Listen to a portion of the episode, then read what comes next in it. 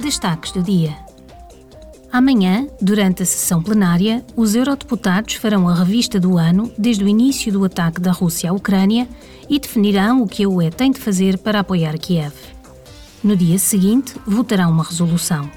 Também na quinta-feira, o Serviço de Imprensa do Parlamento Europeu organiza um seminário para avaliar as iniciativas da UE em resposta à guerra e as medidas de apoio para minimizar o impacto na economia da UE. Amanhã, em Estrasburgo, os eurodeputados debaterão a nova proposta de um plano industrial do Pacto Ecológico. O objetivo é estimular o desenvolvimento de tecnologias limpas na UE e assegurar a autonomia estratégica da União.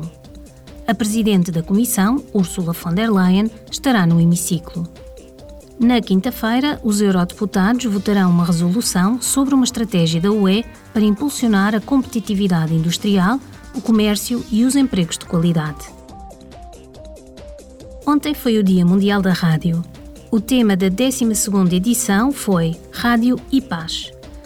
Guerra, o antônimo de paz, também pode traduzir-se num conflito de narrativas dos meios de comunicação social.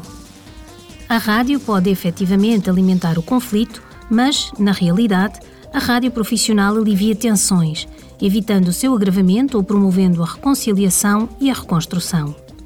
Desde 2018, o Parlamento Europeu tem a sua própria rádio em linha para informar os cidadãos sobre a atividade da instituição. Pode ouvir a rádio Europarl no respectivo sítio web e através da Citizens App.